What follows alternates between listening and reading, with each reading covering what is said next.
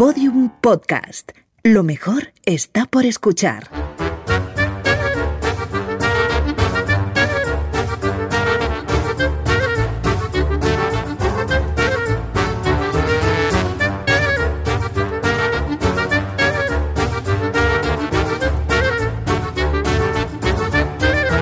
La redada.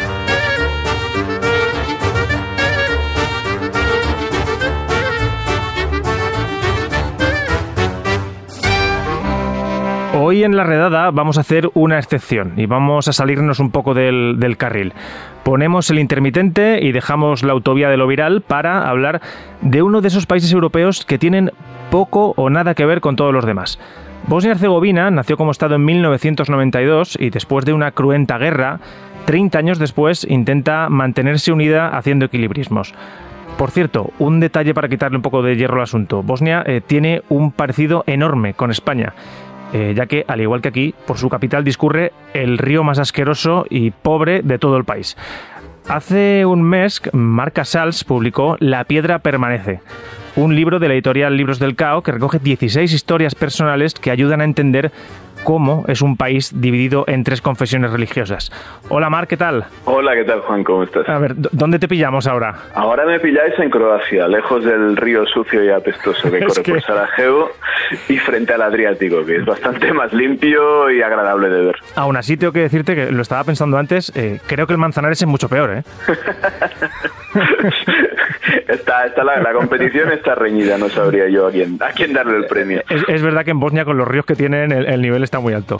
Marc, tengo que, antes de preguntarte por, por Bosnia y, y, por el libro, eh, con los años que llevas tú allí, ¿es el, el serbo-croata o, o bosnio? Eh, ¿Se llega a hablar igual de bien que los futbolistas que vienen aquí hablan el castellano? Bueno, claro, el, el el bosnio, antes que llamado serbo-croata, no tiene artículos, de ahí viene de ahí viene lo que les pasaba a los que les pasa a los futbolistas cuando, cuando vienen aquí. Eh, mira, por cierto, el otro día aquí, estoy, ahora estoy aquí en Zadar estos días, el otro día me encontré a Marcos Tarchevich, el, el, ex de Norma Duval, y hablaba también sin artículos después de no sé cuántos años en, en España, así que no, es, es algo que no se mejora, imagino que los errores que yo cometo tampoco los voy a mejorar con los años. Claro, te, te podría decir que lo he visto yo también en alguna discoteca de aquí en Madrid, pero tiene bastante menos glamour. Eh, es, es, impresionante allí, la gente con tres capítulos de Pasión de Gavilanes ya tiene el B2 de castellano, ¿eh? Son muy aficionados a los culebrones. Eh, justo después de la guerra les entraron mucho ¿Mm? y se aficionaron un montón. Había uno que se llamaba Esmeralda y llegó la protagonista Sarajevo. O sea, el culebrón se hizo tan famoso que llevaron a la protagonista Sarajevo. Entonces las abuelas la veían ahí pasar por la ciudad, la actriz, y le avisaban de que, le está, de que el otro, el actor protagonista le estaba poniendo los cuernos. es, es, divertido, esos balcánicos con acento venezolano y colombiano es, es divertido. Marc, ¿cuánto tiempo te ha llevado conseguir estos 16 relatos? Porque eh, en más de uno, imagino que además de mucha documentación y muchas visitas y muchas charlas con ellos, habrás formado eh, cierta amistad con los protagonistas. Sí, en algunos casos la amistad era anterior al relato y a la sola idea del libro. En, al, al sentarme, pues me planteé sobre, sobre quién podía escribir, quién, pues, quién sería interesante para contar esas historias personales y, y a través de ellas un poco Bosnia hice una pequeña lista y luego gente que conocía así un poco al azar, pues la fui, la fui, la fui también sumando. Pero si todo, en total el libro yo creo que es fruto de un trabajo de cinco años o así. No sé si voy a hacer alguno más porque es agotador. Claro, te iba a decir cinco años y como están las carreteras allí, que las distancias, eh, haces 30 kilómetros en, en, tres horas. Sí, no, sí, autopista, autopistas hay, hay pocas. Bueno, están haciendo, van haciendo una, pero creo que van al ritmo de construcción debe ser de 5 kilómetros al año, así que me, para cuando me jubile, a lo mejor a lo mejor puedo hacer otro libro, otro libro parecido. Cuando termine la autovía. Eh, Marc, yo, yo, he estado dos veces eh, allí en Bosnia y, y entiendo mucho eh, lo que cuentas que te llevó a escribir el libro y a quedarte a vivir allí. Eh, tiene cierto magnetismo el país, ¿no? Sí, sí, sí, la verdad es que, en fin, sí, lo cuento al principio, realmente, no sé, a mí me atrapó de, desde el principio y teniendo visitas de amigos y así, les, les pasó a muchos de ellos de, de ¿qué, ¿qué, es esto? Y la mayoría volvieron, o sea, la mayoría de las visitas que he tenido siempre en Bosnia han vuelto. No sé si va a ser tu caso, pero es algo que suele ocurrir. Oye, me quedan cuatro o cinco historias por leer de tu libro, eh, pero hay, una cosa que me ha llamado mucho la atención y es que eh, hay un hilo conductor y es que todos los protagonistas, eh, todas las historias, se encuentran la guerra como, como a la vuelta de la esquina, ¿no? Como el que baja a comprar el pan. Eh, la, guerra no avisa. O uno no la quiere ver. Hay una, hay una, cuando claro, cuando lo miras a posteriori, ellos sí que se dan cuenta de que hay una gradación, pero en el momento no. Claro, la gente, bueno, como muchas cosas malas, ¿no? Ves que se va acercando, pero no lo quieres ver, no lo quieres ver hasta que se te cae encima. Y mm. luego ya te las apañas como puedes, ¿no? Lo que hacen los protagonistas del libro. Sí, es un, un poco como cuando tu pareja va mal, ¿no? Que lo ve todo el mundo menos tú. Algo, algo así. Luego cuando, claro, luego cuando cortáis todos lo sabían. ya, me, ya, me, podrías haber avisado antes.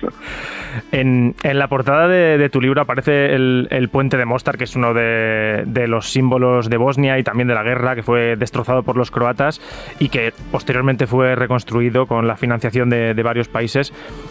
A mí me chocó mucho eh, ver cómo está reconstruido el, puente y luego cómo funciona Mostar, donde musulmanes y, y, católicos viven prácticamente de espaldas.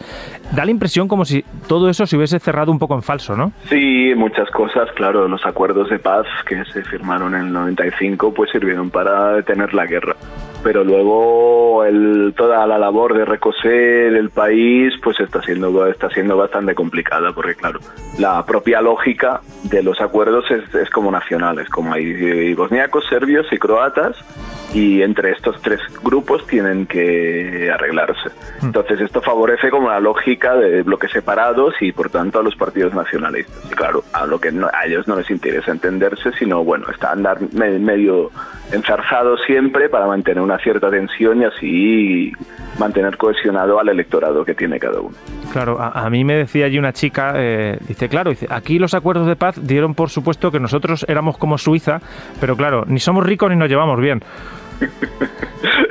Sí, la, verdad es que sí, son muy, son muy, son muy, divertidos, son muy divertidos e ingeniosos los dos. Ni tampoco, ni, ni, tampoco viene siendo un país pacífico como Suiza. Eh, claro, a lo largo de su historia. Efectivamente. Claro, eh, eh, en Bosnia hay musulmanes, ortodoxos, católicos, en ese orden, y, cuentas muchas veces en el libro que allí efectivamente la, la confesión religiosa va muy unida al concepto de, de país, de nación. Claro, pienso yo que es difícil que, un país tire hacia adelante cuando la mitad de la población tiene un segundo pasaporte que seguramente eh, les gusta más y les abre más puertas, ¿no? Sí, sobre todo en el caso de los, de los croatas, porque Croacia está en la Unión Europea. Claro. Pero sí, también en, Serbia, claro, es complicado porque también Croacia y Serbia, ya por los propios acuerdos de paz, son deben como tutelar a Bosnia y mm. Herzegovina y ellos mismos, sobre todo las corrientes más nacionalistas pues consideran que bueno que lo de Bosnia en algún momento ellos deben repartírselo de, de, alguna forma así que claro o sea con estos con estos vecinos la cosa la cosa es un poco complicada Hay, hay, una cosa que del, del libro que, que, me, ha hecho, me ha hecho mucha gracia, es el, el humor negro que, cuentas que tienen. Hay un par de bromas o tres. Eh, eso, eso está extendido por, por toda Bosnia. Sí, extendidísimo, sí, sí, les encanta. Les encanta, bueno, lo que me contabas ahora de tu, de la, de, la, chica esta. Son muy, sí, les gusta mucho el humor ácido, se celebra mucho, sí, sí. Claro, hay uno de, los eh, de tus protagonistas cuenta como que no, nosotros eh, no, hemos entrado en guerra aún porque pasamos directos a la final. Eh, con, eso me estuve retorciendo en el sofá un rato de risa. Exacto, hay un, hay un, hay un chiste, hay un chiste del sitio de Sarajevo, es el más conocido de, de, un bosnio que va por la calle, por Sarajevo, se encuentra un colega ahí columpiándose. Y el tipo está ahí, sube y baja y tal, ¿no? En pleno, en pleno sitio. Le dice, pues, pues ¿sabes qué estás haciendo? Y dice, no, nada, vacilo el francotirador. claro. Este es, ese es el más suave. Hay, otros, hay otros, pero no creo que te se cierran el programa si te no, no, no, no, creo que lo cierren. Si no lo han cerrado ya. Tiene, tiene arreglo Bosnia, además ahora con, con la creciente tensión que estamos viendo, sobre todo por, por la parte de los, de los ortodoxos, de, de, los serbios que viven en Bosnia. ¿Tiene arreglo, tú crees? A ver, eh, en fin, con una implicación un poco más clara de la comunidad internacional en el sentido, en el sentido estratégico, yo pienso yo pienso que sí, en cualquier caso pienso que vale la, la, pena mantenerla. Lo que pasa que es mm. esto, que ni la comunidad internacional tiene las ideas muy claras respecto a Bosnia, ni los nacionalismos de Serbia y Croacia tienen demasiado interés en convertirla en, en funcional. Entonces, bueno, anda ahí siempre un poco maltrecha, pero sin terminar de disolverse y, en fin, veremos lo que traerá el futuro. Yo, sinceramente, espero que sobreviva, porque, bueno, ya viste tú mismo que es un, es un, que es un país fascinante y yo pienso que vale, vale la pena que siga Sí, sí, no, eh, totalmente. Me acuerdo que en el, en el tren de Mostar a Sarajevo, eh, me monté con un chico de allí y, nos contaba mm, que, que, es el único tren que son capaces de hacer funcionar, porque los trenes que van de la Federación a la República Serbska, que, no se ponen de acuerdo entre ellos y, no los hacen correr. a ese punto están. Intentaron abrir una vez una línea hacia Belgrado y creo que, creo que tenías que cambiar de tren como cuatro o cinco veces, no me acuerdo. y, y vas entrando y saliendo en, diversos, lugares, en diversos lugares. Eh, por no hablar de que en los trenes en Bosnia aún se fuma y, fuman como auténticos carreteros. O sea que la atmósfera, ya te digo, va bastante saturada. los, los, pasajeros del AVE no sé cómo se tomarían todo este panorama. Es verdad que el, tabaco y el, café lo, lo tienen muy presente. Es un poco como la televisión española de los 80.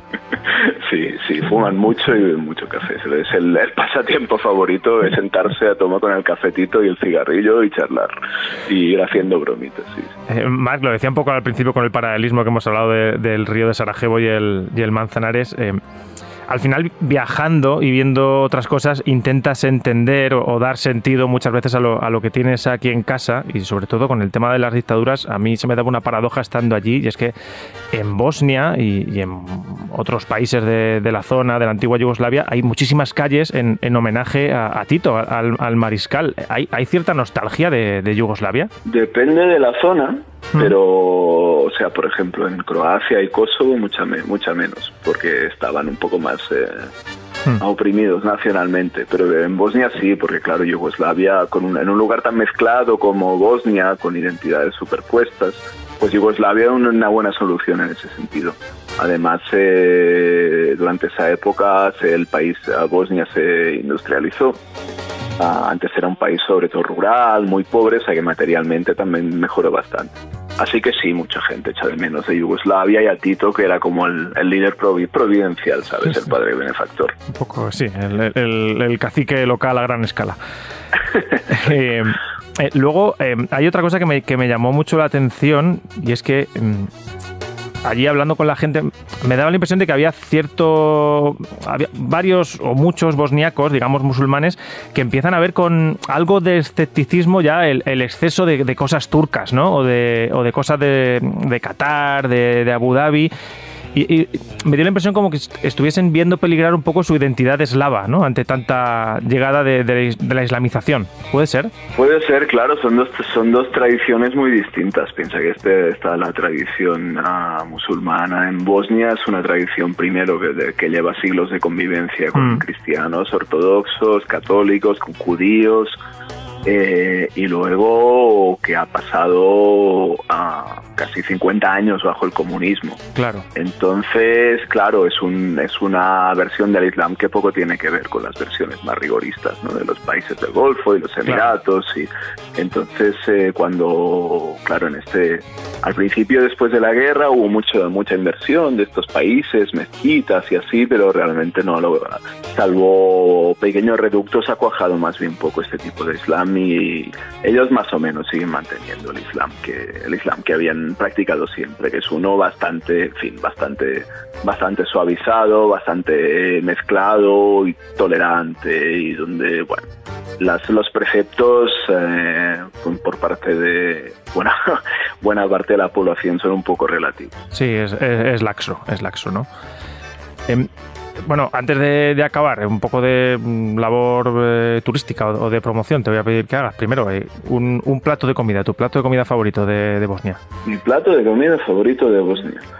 Pues eh, tienen, tienen estofados muy buenos, hacen como unos estofados antiguos a la otomana, así como ¿Mm? de cordero, de ternera, cualquiera de estos. Mira, hay uno que se llama muchkalitsa, es de ternera con, con pimiento rojo, pimentón. Eh, es, un, es, un poco picante, pero pero es, pero este está este está muy bueno. Y en los postres tienen muchos postres al estilo turco de estos con, con, con pasta filo, nueces, miel. Ah, el más conocido se llama baklava y para los para los ah, amantes del dulce este es delicioso. Y una más para acabar, eh, el lugar que más te guste de, de, Bosnia. Vamos a intentar no decir Sarajevo. Vamos a intentar no decir Sarajevo, vaya. no, puedes decir Sarajevo y otro que quieras, no sé, recomendar o, o que, te, que te guste especialmente. Hombre, Sarajevo, claro, no sale ni en, claro, no debería salir ni en la ni en la lista para mí es más que un lugar, ¿no? Es el lugar donde he pasado, donde he pasado 10 años, o sea, no es, no es, un, es un lugar turístico para mí, sino que mi, es, es, casa, casi. Es ¿no? mi hogar, sí. Y no sé, por ejemplo, me gusta mucho el, el, río Drina, que en buena parte es fronterizo entre, entre Bosnia y Serbia. ¿Mm? Y, y seguir siguiendo su curso me parece espectacular. Tiene, una, tiene, un, tiene un azul, no sé si estuviste, tiene un azul ahí refulgente entre los montes y así, y, tienes una, una, en una orilla está Bosnia, en la otra está Serbia, tiene una historia muy, muy, muy pesada, pero también muy, muy fascinante. Hay un libro de, de Ivo Andrić, una novela sí. que se llama El puente sobre el Drina, que está muy bien para quien la quien quiera saber un poco más. Pero bueno, en general, en general todos los ríos de Bosnia, menos el de Sarajevo, que ya sabes que es un horror. Me acuerdo que, que el, eh, los días que estuve allí había una, una sombrilla tirada que flotando los, los tres días. Hay de todo, pelotas de fútbol, bolsas de supermercado, ay, ay, ay, es, es, es, va, acum va, acumulando, él va acumulando. Esto es tremendo. Eh, Marc Casals, eh, La Piedra permanece. Enhorabuena por el, por el libro y nada, muchas gracias por estar en la redada de Podium Podcast. Que siga todo bien. A, a ti, Juan, un placer, que vaya muy bien. Adiós, un abrazo.